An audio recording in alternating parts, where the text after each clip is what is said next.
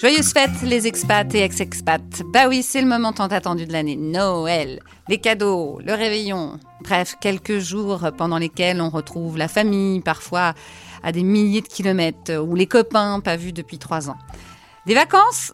Bah, pas sûr, hein, parce que entre les 24 jours qui précèdent Noël, où il ne faut pas oublier de bouger de place notre lutin quand on habite en Amérique du Nord, ou bien de passer euh, son temps en cuisine pour remplir la piñata de bonbons faits maison si on est sur le continent sud-américain, ou encore euh, d'écrire 450 cartes de vœux à la main, s'il vous plaît, quand on habite en Angleterre, ça ne chôme pas. Mais en même temps, à ce moment de l'année, on a une envie euh, d'exotisme familier quand on vit à l'autre bout du monde. On a envie de rentrer, de voir justement la famille, les copains. Parce que souvent, quand on est expat, eh ben oui, on choisit de rentrer pour vivre ce moment dans le cocon familial. Alors si vous êtes de ceux qui justement se demandent si ça vaut le coup de rentrer, ou qui sont restés dans leur pays d'expatriation mais ont une petite nostalgie, ou qui sont carrément rentrés et sont heureux de partager ce moment, ou râlent parce que, une fois encore, c'est le bordel en France, je vous invite à écouter ou réécouter cet épisode, Les vacances. So this is Christmas. And what have you done? Another year over. And you won't just begun. Pauline n'est pas partie loin hein, lors de son expatriation. Londres. Mais pour une jeune fille de 21 ans, c'était comme découvrir le monde. Elle a d'ailleurs décidé, pour ses vacances, de visiter toute l'Europe pendant 4 ans. Depuis son retour, c'est sa propre ville qu'elle visite, Paris, comme une touriste, même si elle a un travail. Bah oui, c'est difficile de retrouver ses repères. Alors pour Pauline, autant vivre de perpétuelles vacances. Il se trouve que j'étais euh, journaliste en presse écrite à Paris et que, euh, encore une fois, un petit peu euh, le scénario classique, la maison d'édition fait face à une, vague de licenciements économiques. Et donc, m'apprend à peu près aux alentours de Noël, donc plutôt sympa, m'apprend que, bah, à contre-cœur, ils vont devoir se séparer de moi, mais qu'ils seraient évidemment ravis de me garder en freelance. Et puis un jour, euh, je me revois encore bosser euh, à côté de mon graphiste, puis je reçois un email euh, d'un mec qui me dit Salut Pauline, est-ce qu'un job à Londres t'intéresserait? À l'époque, moi, j'avais pas tellement d'agenda. Je m'étais dit Bah, on tente et puis on verra bien. Mais je m'étais pas trop posé la question de savoir combien de temps je resterais là-bas. Et donc, bah, six mois, un an, deux ans, trois ans, quatre ans. Et puis en fait, au bout de quatre ans, bah, hum, Londres a beau être une ville absolument géniale, bah, tu te rends compte que bah, tu vois peu tes proches. Et puis en fait, il se trouve qu'en septembre complètement par hasard. la vie fait bien les choses. Les films de cinéma sont quand même un petit peu inspirés de la vie. J'ai rencontré quelqu'un euh, à Londres, mais un quelqu'un de qui vivait à Paris. Donc euh, coup de foudre absolument incroyable. Enfin le, truc euh, qui a priori n'arrive qu'aux autres. Donc voilà, ma sœur a accouché en novembre et Bon, ça commence à faire beaucoup. T'as pas été là pour la grossesse. Moi, c'était, enfin voilà, m'a proposé d'être la marraine. Puis écoute, j'ai envie d'être présente pour, pour la petite. J'ai envie de la voir grandir. J'ai envie d'être là. Et puis, je crois que c'était en décembre-janvier, euh, on me propose un job à Paris. Donc, euh, j'ai débarqué euh, un peu comme je suis partie, en fait, un peu du jour au lendemain. Et alors, ce retour depuis mm. donc huit mois, il se passe comment? Est-ce que tu as repris tes marques? Parce que c'est quand même une bonne partie de ta vingtaine. Mm-hmm. C'est pas facile. Surtout que en fait le job que j'ai accepté au final ça se passait bien sans se passer bien. Donc je cherchais autre chose, j'ai trouvé autre chose. Donc du coup quand je suis rentrée pour faire face un peu à cette, à cette vague d'angoisse, euh, de me dire écoute qu'est-ce que tu fous là? Je me suis dit écoute en fait euh, c'est pas compliqué. Tu sais pas combien de temps tu vas rester à Paris mais a priori tu vas pas y faire ta life. Donc euh, prends-le comme une expérience comme une autre. Comme une autre expatriation presque. Exactement. En fait j'ai vécu mon retour à Paris comme une expatriation. Ça nous amène au voyage. Pour beaucoup d'expatriés, beaucoup de nos vacances, c'est quand même de revenir à la maison voir les parents. Et en général, bizarrement, on ne vit pas du tout les vacances de la même manière qu'on ne vit le vrai retour. C'est-à-dire qu'en vacances, quand on est là, on croit que ouais, il y aura pas de problème quand on reviendra. En fait, c'est une semaine, tout le monde est sympa avec toi. Bon, donc il y a une grosse, grosse différence. Mais est-ce que D'abord, ça a été ton cas de revenir le plus souvent voir euh, ta famille, ou est-ce que, au contraire, tu t'es dit, je suis pas si loin que ça, j'ai le temps d'aller visiter ailleurs? Le, fait d'être à Londres et en plus de me mettre en couple avec euh, un Canadien qui lui a découvert l'Europe avec des, grands yeux d'enfant émerveillés parce qu'il me disait mais tu te rends pas compte nous on est Amérique du Nord tout tout est hyper loin c'est grosso modo la même culture et encore c'est des, des pays qui sont pas très vieux donc on n'a pas tous ces bagages là donc toi, tu le savais, mais en même temps, on est habitué. Exactement, on est habitué. Et finalement, en fait, on oublie la chance qu'on a. Et en fait, le fait d'être à, Londres et en plus avec lui, Londres, c'était aussi une période où j'ai énormément bougé, mais en Europe. Euh, je pense que je l'aurais pas fait euh, si j'étais restée à Paris ah ou même si j'étais partie ailleurs. Pas comme ça, pas avec euh, un appétit aussi grand. Ça a été une période absolument géniale. Enfin, je voyageais quasiment tous les mois. Et euh, je me suis rendu compte que, bah, en fait, euh, Londres, bah, il y a cinq aéroports ou six, je sais plus, mais grosso modo, c'est facile, euh, ça coûte pas très cher. En fait, c'était devenu une routine. Je prenais l'avion comme je prenais le train ou la voiture. Et t'es allée où du coup? Je suis allée, je suis allée dans les fjords en Norvège. Je suis allée, je suis allée en Écosse, à Édimbourg. je suis allée à Copenhague. Et en fait, si tu veux, c'était, ça faisait tellement partie de moi, en fait, le voyage, le fait de bouger, même pour 2-3 jours, une semaine, pour euh, aller prendre des photos. Et... Bon, certes, t'es partie comme ça partout en Europe, mais il devait quand même y avoir un peu ce manque de la France. Tu nous as parlé de ta sœur, etc. Tu allais quand même en vacances en France Alors, je voyais pas ça forcément comme des vacances. Euh, je prenais ça comme, euh, comme des parenthèses pour aller voir mes proches. Depuis que t'es rentrée, t'as aussi une autre approche, il me semble, de la France. Et même de Paris. Pour l'anecdote, j'ai visité euh, la Provence à travers les yeux euh, d'étrangers. et euh, pour le coup, donc c'était la famille canadienne. Ah bah oui, de ce jeune homme. Et ça, c'était assez insolite en fait. tu te retrouves en pleine Provence, donc toi t'y vas, t'as qu'une envie, c'est aller voir les petits marchés, tu sais ce qui est typique, donc t'as envie de d'aller écouter les cigales. Exactement. Puis en fait, t'as le choc des cultures avec la façon d'appréhender le voyage pour des Nord-Américains, où en fait, bah non, on va pas au marché, en fait, on va passer au McDo en passant, puis en fait, on fait tout en voiture, et puis en fait, voilà.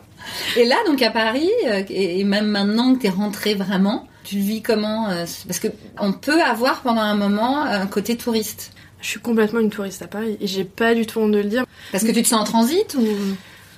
Euh, D'une certaine façon, ouais. Si tu veux, ce côté touriste, je l'assume en fait, dans le sens où euh, je vais volontairement me balader, euh, aller dans les quartiers un peu touristiques et aller en fait découvrir la ville avec, en essayant en tout cas au maximum de garder euh, et d'assumer ce regard de touriste, cette fraîcheur et en fait cet émerveillement finalement. Je pense que c'est pas forcément négatif, surtout à Paris. Non, où, non, en non, fait, le, fait d'être parisien peut t'empêcher parfois de, de, voir la beauté de la ville. Quitte, quitte à vivre ici un certain, un certain laps de temps, j'ai envie de garder mon âme d'enfant en fait. Bon ok les gens font la tronche mais quand même c'est incroyable. Stéphanie vient de rentrer du Burundi. Plusieurs années à vivre au rythme de l'Afrique lui ont donné le goût de l'exploration. Pourtant, elle n'a pas le choix depuis quelques années de rentrer en France aussi pour voir la famille. Et ça n'a pas toujours été une partie de plaisir. Le retour aujourd'hui, même en vacances, eh bien, ça peut aussi être un choc culturel. Je voulais vraiment partir travailler dans le réseau culturel français à l'étranger. Et je postulais régulièrement sur le ministère des Affaires étrangères et puis euh, ça venait pas assez vite à mon goût. Et donc, euh, bah, à bout d'un moment, j'ai mis les voiles. C'est des turning points, comme on dit, ça se décide pas comme ça. Mais effectivement, voilà, j'ai quitté mon compagnon, vendu la maison, pris une dispo. Et six mois plus tard, euh, j'étais à Sri Lanka. Parce qu'entre-temps, j'étais fonctionnaire. Et entre-temps, euh, j'avais trouvé un stage à l'Alliance française de Sri Lanka, à Colombo. Et donc je suis partie comme ça, euh, en stagiaire, à 34 ans. Et six mois après, à la fin de mon stage, il y a le ministère des Affaires étrangères qui m'a rappelé en me disant il y a un poste au Ghana. J'ai dit ok, bon bah l'Afrique est sur ma route. Bah j'y vais. donc j'ai postulé, j'ai été prise et en fait deux mois plus tard j'étais au Ghana, donc à l'ambassade de France comme attachée culturelle. J'y suis restée euh, trois ans. Je m'occupais de la coopération euh, dans le domaine culturel et aussi universitaire. Donc autour de ça, essayé d'avoir une, stratégie, même si mon poste euh, a été euh, supprimé quand je suis partie. ah, bon. Voilà. Et ça veut dire retour obligé à la case départ ou ça veut dire quoi? Euh, Non, j'avais la possibilité de, de, faire un deuxième contrat. Euh, donc j'ai postulé voilà un an avant et j'ai été prise donc pour le Burundi. Et, et donc, je me suis dit, bon, bah, je vais me, euh, m'offrir un nouveau challenge qui était celui de, diriger un institut français. Est-ce que pendant ces six années, quand même, six ans, c'est pas rien, hein, tu revenais surtout voir la famille en France ou au contraire, t'es allé visiter euh, ailleurs? En fait, euh, je rentrais deux fois par an en France, euh, souvent en lien en fait avec des comment dire des réunions professionnelles, Ouais. on va dire. Donc je rentrais l'été et l'hiver une semaine, pas forcément à Noël, mais voilà. Et ensuite, je profitais évidemment pour pour visiter la région. Alors quand tu, alors parlons d'abord de la France. Mm. Je suppose que tu voyais ta famille. Les vacances en France, euh, c'était euh, en général, j'étais, j'avais hâte après de rentrer parce que j'étais crevée. D'accord, c'était trop. Ben, en fait, Oui, justement, euh, comme j'étais euh, célibataire, euh, ben, c'est moi qui me baladais. Donc, j'avais déjà fait 8000 bornes et euh, je faisais le tour de France. Donc, je prenais le train, j'allais jusqu'au fin fond de toutes les campagnes. Train, bus, euh, avec ma petite euh, valise. Et euh, c'est vrai que c'était chouette, j'allais voir euh, les amis qui étaient à droite à gauche, mais c'était très fatigant à la fin. Donc je réfléchissais à l'idée de, de louer une maison et puis de dire aux gens bah, venez me voir. Sauf que euh, je doutais quand même euh, que ça puisse marcher, que je me retrouve pas pendant deux semaines euh, toute Toute seule seule. et avoir personne. Donc au bout d'un moment, mais on, voilà, on faisait tous, on fait du shopping à fond. Au bout d'un moment, on en a ras le bol. Enfin moi en tout cas j'en avais ras le bol Ouais. de remplir mes valises, mais euh, au début c'est chouette, c'est vrai, on, Ouais. on a l'impression d'être dans la caverne d'Alibaba Ouais, et à la fin on a l'impression qu'on fait que ça. Bah, c'est Euh, aussi que tu avais pris l'habitude de moins d'abondance là-bas. Oui, euh, parce que quand même, les petits trucs qu'on a envie d'avoir, donc on fait le plein quand on, Ouais. donc on a les valises plein, plein à craquer au, au retour, on est content en arrivant, mais c'est vrai qu'on passe notre temps. Alors après, je m'étais organisée effectivement l'été pour dire, bon, tu fais toutes tes courses dès le départ, pour pas tout avoir à la fin. Ouais, c'est ça. Et alors, Euh, euh, du coup, si tu venais pas en France, t'allais donc Ben, te- je visitais les pays autour. en Afrique. Ouais. Euh, autour du Ghana, je suis allée au Togo, Bénin, Burkina, euh, Abidjan, euh, Sénégal, Mali. Mais bah, Ma- Mali, c'était juste Bamako. Et, euh, et Ouaga pour euh, le Burkina. J'ai pas, pas été plus loin que ça. Et j'ai été en Égypte, en Éthiopie, au Kenya et en Tanzanie, Ça va? Au Rwanda, un peu en Ouganda. Et tout ça, tu le faisais comment? En bus et en train? Alors, j'étais très route avant, sac à dos et tout ça.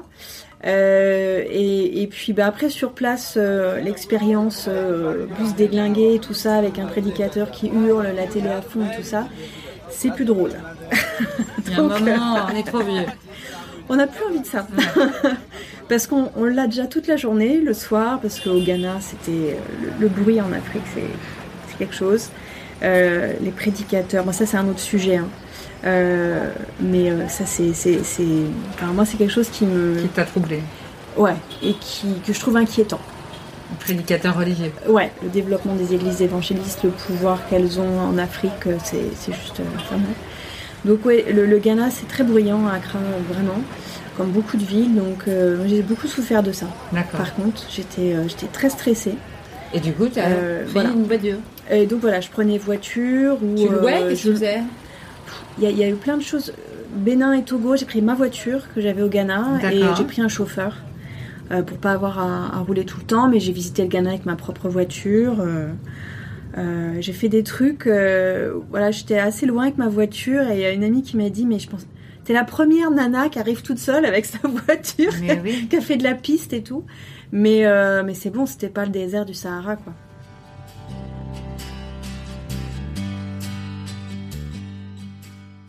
En s'installant aux États-Unis, Valentine n'aurait jamais, mais jamais cru qu'elle deviendrait si américaine dans sa façon de vivre. Elle s'est totalement fondue dans cette expérience d'expatriation au point de presque refuser de rentrer en France en vacances pour profiter totalement de cet Eldorado américain. En fait, tout s'est décidé en, en un mois. Euh, mon mari a eu l'opportunité de travailler à Washington. Et donc en un mois, on a dû se dire oui, ok, on part, faisons-le. Se marier pour faciliter euh, toute la paperasse et déménager. Donc ça a été assez intense le départ. En fait, on est parti en repérage, tous les deux, juste après notre mariage, comme euh, une espèce de, de voyage de noces, on va dire, de cinq jours express. Lui est resté là-bas, moi je suis rentrée. J'ai dû démissionner d'un boulot que j'aimais beaucoup, donc le temps de terminer son boulot, finir tous les dossiers, passer les dossiers. Et Tu faisais quoi? J'étais dans, dans l'industrie musicale, euh, la production de tournée. d'artiste et, et, et voilà, j'aimais beaucoup ce que je faisais. Euh, c'est pas simple d'avoir des places dans ce milieu-là. Euh, je suis vraiment partie à un moment où, où si je voulais me faire mon trou, j'aurais dû rester quoi. Voilà. Mm. En même temps, euh, je, je- je me suis toujours dit que je, je voulais monter ma, ma propre boîte. On m'a dit mais vas-y, fais-le. Et donc je suis partie euh, pleine d'espoir. Et c'est ce qui s'est passé à Washington? Et c'est pas ce qui s'est passé à Washington, mais j'ai trouvé plein d'autres choses. Du temps pour euh, ma famille euh, Proche. Voilà, mon mari, mes enfants. Tandis qu'à Paris, j'avais, on a toutes nos, toutes nos familles sont parisiennes, donc du coup, on est très sollicité tous les week-ends, tiraillés aussi entre la famille, la belle famille. Là, on était tranquille, il n'y avait personne. Ils allaient juste venir nous voir de temps en temps. On allait complètement profiter d'eux, sans tous les, bah, toutes les, toutes les contraintes qui sont associées à la famille, quoi. Notre famille est venue un peu américaine euh, grâce à ça, parce que j'étais très disponible et dans un, un endroit où il y avait que des Américains. Alors là, ça, clairement, à t'entendre, c'est que t'as passé 4 ans euh, vraiment super. Ah mais moi si, si honnêtement si ma famille euh, était pas concentrée à Paris et un peu plus éclatée partout en France, je vois pas l'intérêt de rentrer. Enfin je veux dire je les verrais aussi peu euh, ici. C'était bien d'être loin, mais fallait quand même les voir. Est-ce que ça veut dire que beaucoup de vos vacances, quand vous étiez à Washington, étaient en France ou est-ce que vous avez réussi à... et où vous alliez dans ces cas-là? On a énormément voyagé là-bas. C'était une de nos motivations pour partir. C'est-à-dire qu'on passe d'un pays qui ça va, je suis déjà allée au nord de la France, je suis déjà allée au sud. Il y a franchement en, en 10 heures de même pas 8 heures de route, on se fait on se fait on se fait le truc. Aux États-Unis, en 8 heures de 8 heures de route, on n'a fait rien. fait 300 mètres. 300 000. Donc c'est le côté immense nous a vraiment donné envie de voyager. En plus, euh, bah, je sais pas, je crois que ça fait l'unanimité, les parcs nationaux c'est incroyable. Donc euh, voilà, on a découvert euh, des déserts, euh, des montagnes. Donc vous avez surtout fait les États-Unis. Ah mais que les Que États-Unis. les... Ah, vous Que n'êtes pas allé ailleurs Alors je sais qu'il y a beaucoup qui partent au. Mexique, il y en a Bah beaucoup oui. qui partent bah, justement au Canada, il y en a qui partent. euh, Non, on est resté euh, qu'aux États-Unis. Parce qu'en fait, chaque année, on s'est dit, ça se trouve, on n'est plus là l'an prochain. Ah oui. Donc on avait, une, on avait une espèce de boulimie de faire plein de trucs tout de suite.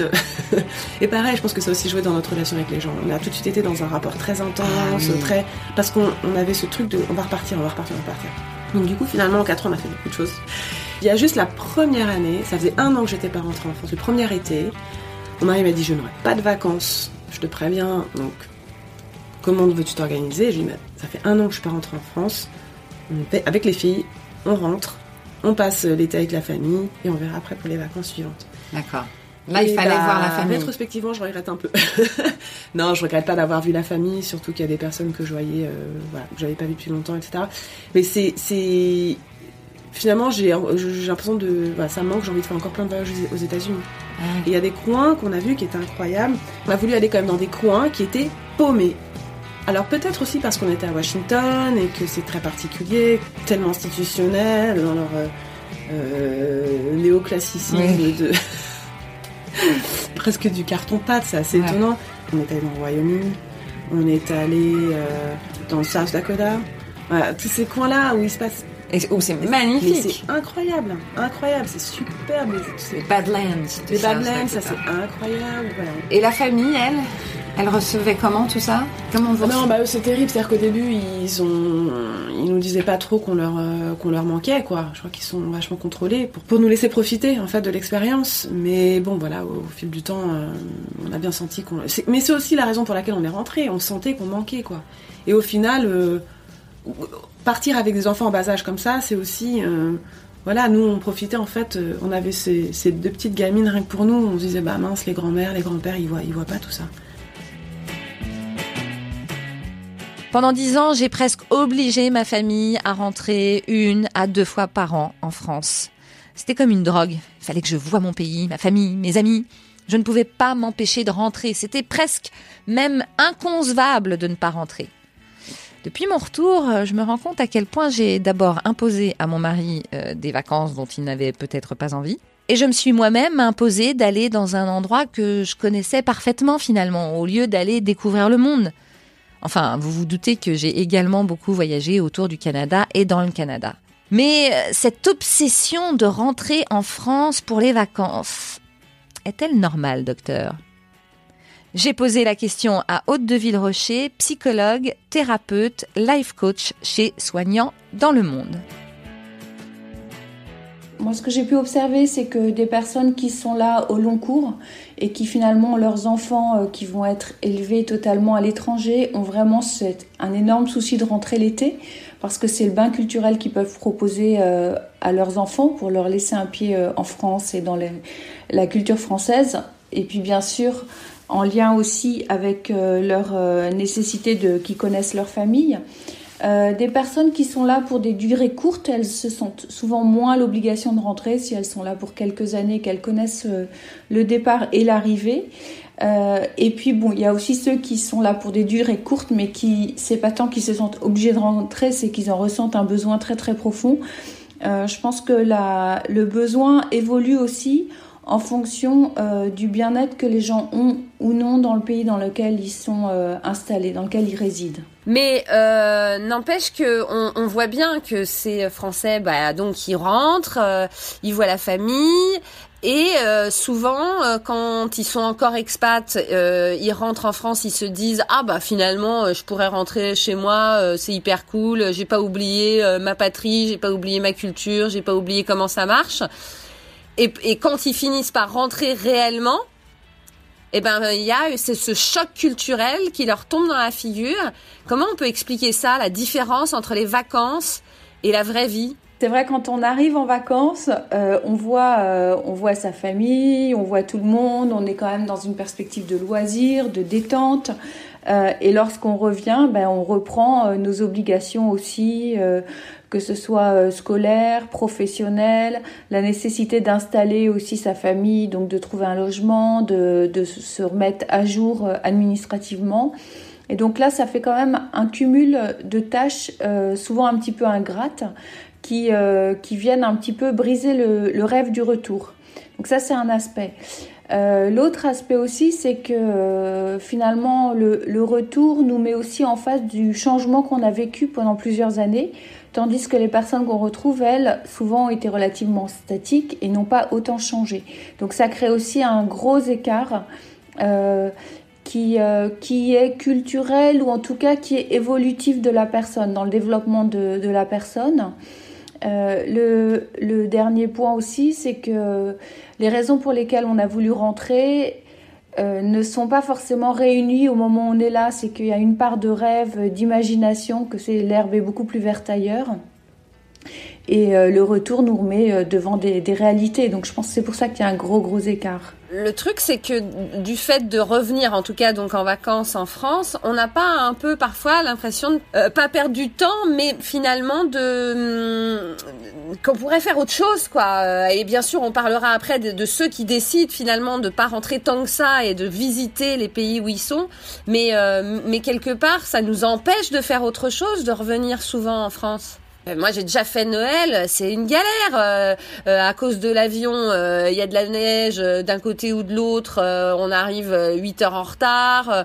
on doit passer toutes nos fêtes à passer d'une famille à une autre. On rentre sur les genoux. Il y, y, a cette espèce, encore une fois, de, de, de, de, de pas de se forcer, mais quand même, mais parce qu'il faut garder ce lien familial et ce lien avec la France. Oui, alors en effet, bon, Noël c'est vraiment très très particulier parce que j'allais dire, euh, même si euh, on habite en France et qu'on s'efforce de passer ce temps-là euh, en famille, c'est déjà une course. Donc, a fortiori quand on vient de loin et qu'on a un décalage horaire, des plein de personnes qui veulent nous voir, qui nous, à la limite, qui nous proposent toutes des super repas, mais on arrive un peu sur les genoux à la fin. Donc il y a un cumul de choses liées à la période de Noël. mais j'ai quand même envie de rebondir sur la notion d'obligation. Euh, j'ai vraiment envie de dire obligé par quoi, obligé par qui, obligé pourquoi? Parce que finalement, c'est souvent dans la réponse à cette notion d'obligation qu'on va trouver le, les bons compromis. Euh, et ça parle aussi de la façon dont on est en relation dans sa propre famille. Il y a des familles qui associent vraiment le fait d'aimer l'autre à la présence et il y a des familles qui ont moins besoin de la présence pour être sur finalement de l'amour de l'autre. Ça parle aussi de peur, cette histoire d'obligation. Donc c'est vraiment un sujet euh, à part entière en fait. Et concernant euh, l'été, alors oui, euh, c'est souvent assez complexe parce que certaines personnes vont partir deux mois complets Et ça va créer un gros bloc de coupures dans leur vie euh, locale, on va dire, résidence locale. Et c'est assez euh, difficile parce que ça, c'est une négation de tout ce qu'on met en place toute l'année. Et l'impression en septembre qu'il faut recommencer à recréer un, groupe, recréer de la dynamique. Et en même temps, euh, les communautés d'expatriés souvent sont assez chaleureuses parce que comme tout le monde est un peu dans la même problématique, il y a quand même une facilité de lien qui se fait et qui permet de pallier euh, ce problème-là. Alors, du côté de ceux qui euh, décident, bon, alors de faire un peu les deux. de toute façon, on rentre toujours, bah, si on est très loin, au moins une fois par an, parfois une fois tous les deux ans, ce qui veut dire que ça nous laisse quand même un petit peu de temps pour aller ailleurs, même si dans beaucoup de pays, il n'y a pas beaucoup de vacances. Là, euh, c'est quoi l'idée de ces gens euh, On vient d'en entendre des témoignages sur euh, on habite aux États-Unis, alors faut absolument tout visiter aux États-Unis. alors, est-ce que c'est parce que on n'a pas beaucoup de temps en tant qu'expatrié, ou si parce qu'on a beaucoup de temps, bah il faut rentrer en France et dire ah bah attendez, regardez, j'ai tout j'ai tout vu. C'est c'est c'est quoi aussi ce, ce côté de de vacances de de ce pays ou de ces pays autour de celui où on est en expatrié moi, je pense que c'est un petit peu euh, faussé parce que les gens font pas forcément ça pour pouvoir dire qu'ils l'ont fait, mais il n'empêche que c'est vraiment un souci parce que euh, les personnes qui sont en contrat local, elles sont là pour deux semaines, euh, elles ont deux semaines de vacances, je veux dire, et puis ce qu'on ne souligne, pas, c'est le budget que ça représente aussi, hein, parce que s'il y a une famille avec plusieurs enfants, un aller-retour en France, c'est quand même un vrai budget. Je sais pas si c'est le lieu de, de le dire, mais moi, j'en ai fait plein des road trips aux États-Unis. je pense que j'ai vu euh, au moins 30 États. Mais franchement, c'est un, une curiosité à satisfaire. Vraiment, c'est l'envie d'aller voir quoi. Et la conscience aiguë que euh, que euh, on n'aura jamais d'autres occasions d'aussi bien voir aussi longtemps. C'est vraiment la conscience de ça, d'en profiter. Et, euh, et donc, euh, bon, bah, tout autour de nous, euh, il y a un désir d'aller bah, au Canada, au Mexique, au Pérou, enfin de voilà, de mordre sur l'Amérique centrale, voire latine, mais l'air de rien, c'est quasiment aussi loin que la France, hein, donc c'est pas si simple.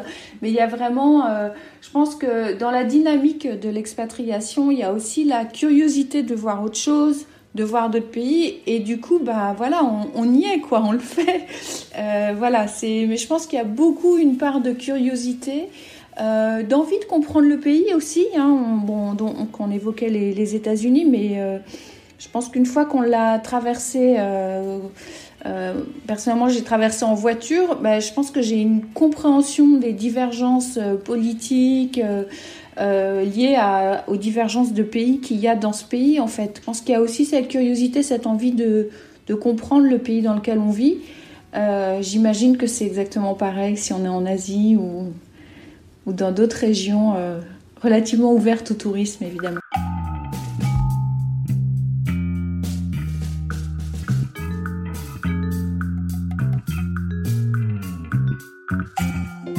Merci d'avoir écouté ce replay. Évidemment, on vous souhaite plein de bonnes choses pour euh, ces vacances ou ces fêtes de fin d'année. On se retrouve euh, le 6 janvier 2020 pour la saison 4 d'Ex-Expat, le podcast. N'hésitez toujours pas d'aller mettre des petites étoiles, des commentaires sur les plateformes d'écoute ou sur la page Facebook d'Ex-Expat. Ça nous aide à faire connaître le podcast qu'on nous dit être un service public, ce qui est quand même assez sympa.